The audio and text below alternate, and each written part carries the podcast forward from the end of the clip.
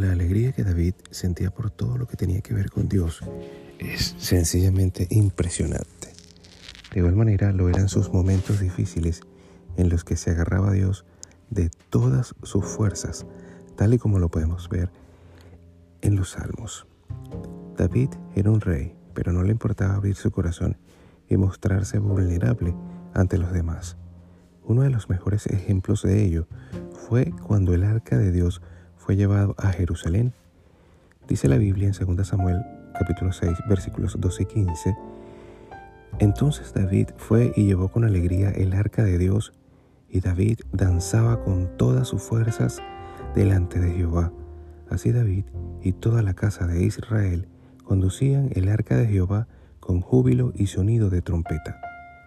¿Puedes imaginarte a un rey saltando y danzando como un niño delante de todos, lleno a rebosar de alegría?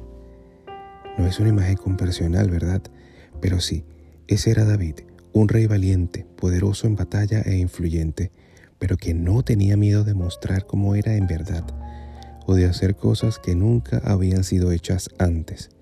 Su falta de miedo hacia la opinión de los demás, combinada con su pasión por Dios y su valentía, atrajeron la bendición de Dios sobre su vida e hicieron de él el rey más querido de la historia de Israel.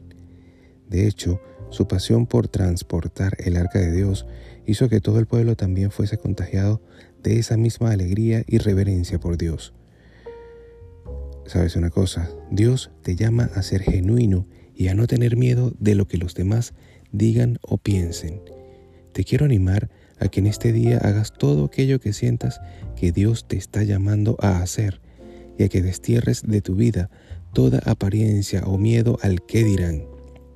No tengas miedo a ser vulnerable, sino que tu pasión por Dios sea la que te inunde y la que dirija cada uno de tus pasos. Que tengan un maravilloso domingo, que Dios los guarde y los bendiga.